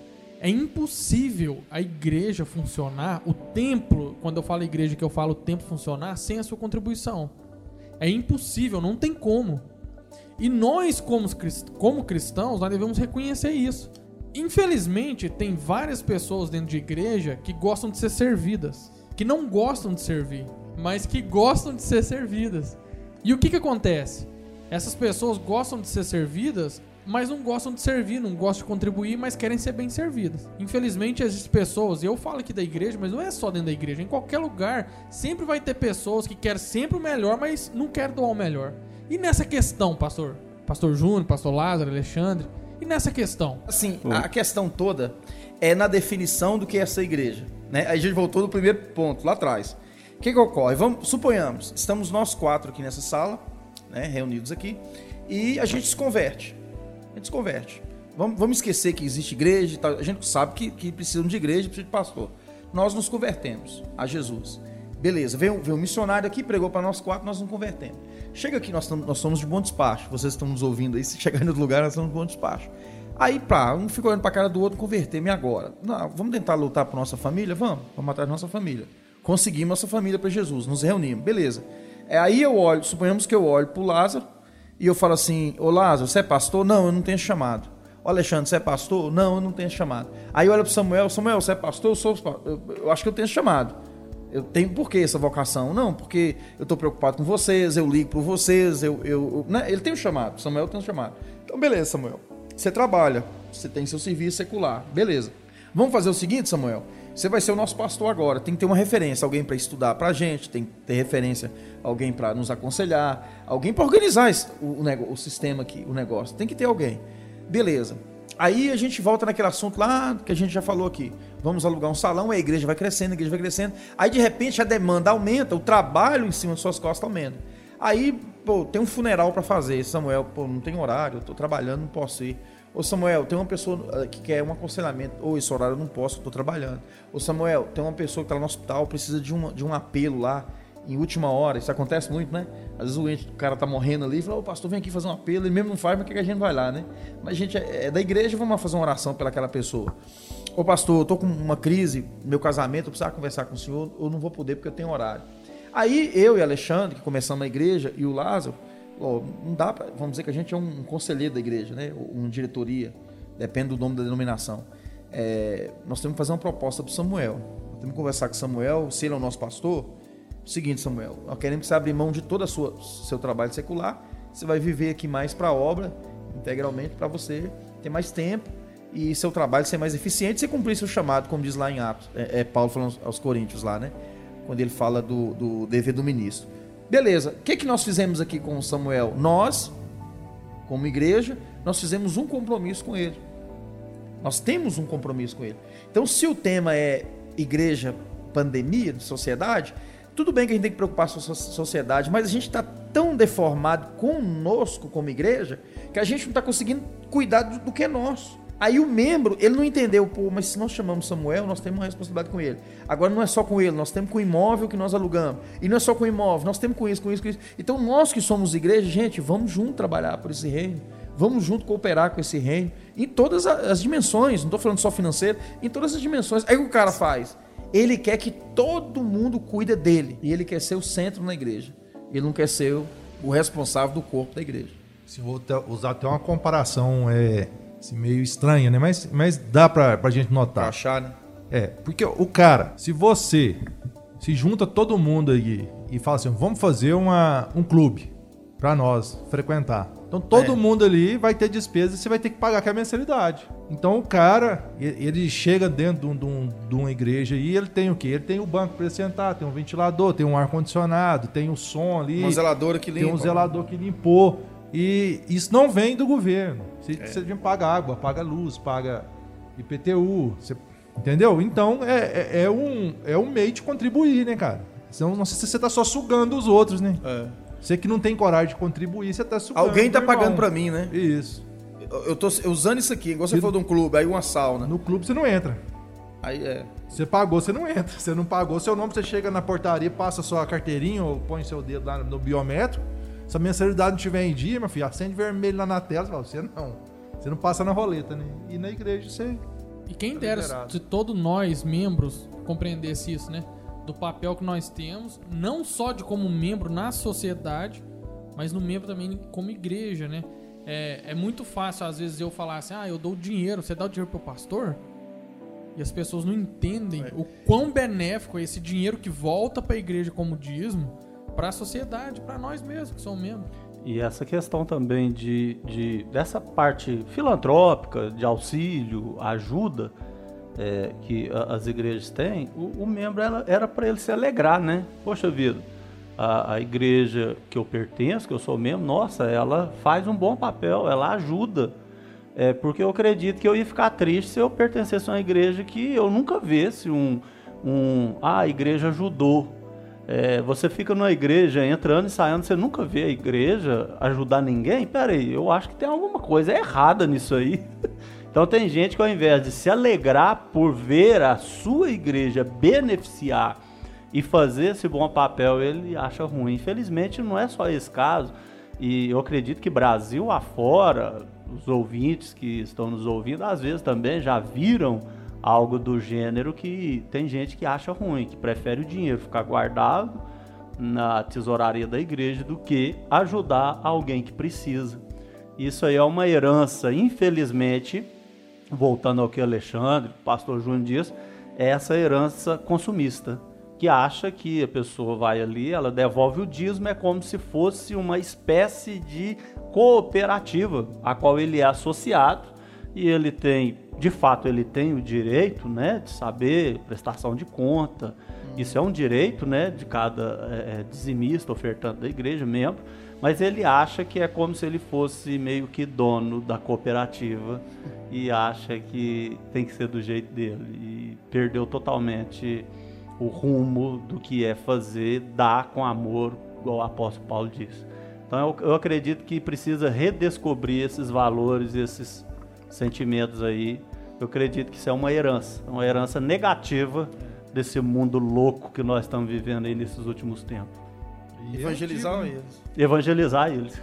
Isso é antigo, né? O próprio Jesus Cristo usou uma, uma parábola a esse respeito, né? Que tinha um homem caído no caminho, passa um, um sacerdote e um levita, né? Faz representando o nada. sistema religioso, né? E não fazem nada, né? E passa o samaritano, que era o mundano para os judeus, né? Que os samaritanos eram perseguidos pelos judeus, né? Tinha um preconceito contra os samaritanos e ele passa, ajuda. ajuda, ainda leva o cara para hospedaria e deixa lá, paga a hospedagem para ele. E, e veja bem, falando dos tempos, do, né, é, remetendo ao tempo de Cristo, se- sempre falando sobre redescobrir, veja bem que logo no início da igreja, Atos 2, o que, que a gente já vê? A gente já vê as pessoas não é, tirando do que sobrava, mas a gente já vê um espírito totalmente oposto ao que nós estamos vendo hoje, que é aquele espírito de não, enquanto eu tiver, eu vou contribuir para ninguém é, ficar faltoso em nada. Eles não davam o dízimo, você vê que o dízimo era pouco falado na época por causa dessa questão histórico-cultural, porque nessa época as pessoas faziam muito mais do que devolver o dízimo e dar uma oferta na salva, no gasofilácio. Eles simplesmente compartilhavam e se doavam quase que por completo. Eles vendiam as suas propriedades e com total confiança depositavam aos pés dos apóstolos os homens a qual eles confiavam, por isso que nós devemos transparecer confiança aos liderados, por, porque o povo confiava e eles faziam o seu papel.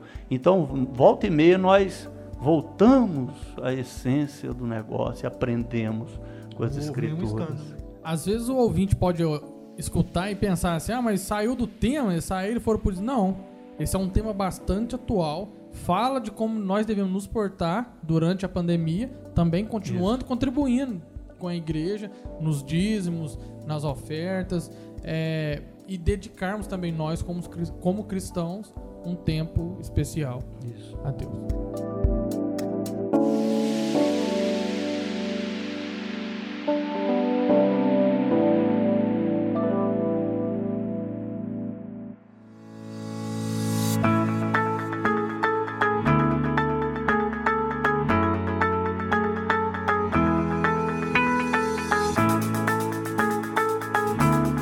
Sugestão de livro bacana pros nossos ouvintes, pastores? Bem, é, obviamente é, a Bíblia é o principal de todos, mas em questão de literatura, para nos ajudar, na atualidade, John Piper escreveu um livro recentemente que fala a respeito do que o mundo está passando, que é o Coronavírus e Cristo. E um livro mais antigo, um tratado, do Richard Baxter, ele escreveu O Pastor Aprovado. Gostaria de indicar, porque aborda tanto uma coisa, um assunto contemporâneo, um assunto também no dia a dia, na experiência dos reformados e dos antigos, para resgatar muita coisa que se perdeu nessa caminhada que vai ajudar muito. Bem, pegando o gancho pastor Lázaro aqui, um livro bem recomendável, as escrituras, né? E uma delas é Atos dos Apóstolos. Lê Atos dos Apóstolos, porque é o nosso tema de igreja, né? Lá você vai aprender como que a igreja de Jesus foi fundada, quais foram as discussões que teve em Atos dos Apóstolos e como é que foi a formação da igreja lá, da eclesia lá. Atos dos Apóstolos, escrito por Lucas, historiador Lucas. E também tem um livro que eu lembrei aqui, Teologia do Novo Testamento, do LED, muito bom. Ele fala muito de igreja e reino, reino, né? Basileia, a palavra reino que ele usa lá. E também Cristianismo através dos séculos e um livro é, de Robson Cavalcante, Igreja, Sociedade e Estado. Muito bom também, edificar. E dois sites aí que pode também ser de livro devocional, mensagens bíblicas, que é www.monegismo.com e Fé para Hoje também. É um livro muito bacana. Deus abençoe a todos, muito obrigado. Agradecendo a oportunidade e que esse seja o primeiro de muitos encontros nossos aqui. E eu vou deixar para vocês a leitura do Discípulo Radical do John Stott, que é um livro muito bacana que ele mostra como deve ser nossa postura como os discípulos de Cristo. Outro livro também bacana que eu quero deixar aqui pra você que é ouvinte ler, chama Exegetical Falácias, de D.A. Carson. Falácias exegéticas, né? Trazido pelo português. Tá baratinho na Amazon lá, pra quem tem Kindle aí, 103 reais. Um excelente livro, um excelente estudo pra nós, todo mundo. Pastores, nos despeçam com a bênção pastoral. Que a graça e a paz do nosso Senhor e Salvador Jesus Cristo e a rica comunhão do Espírito Santo do Senhor estejam com todos hoje e sempre. Amém. Amém.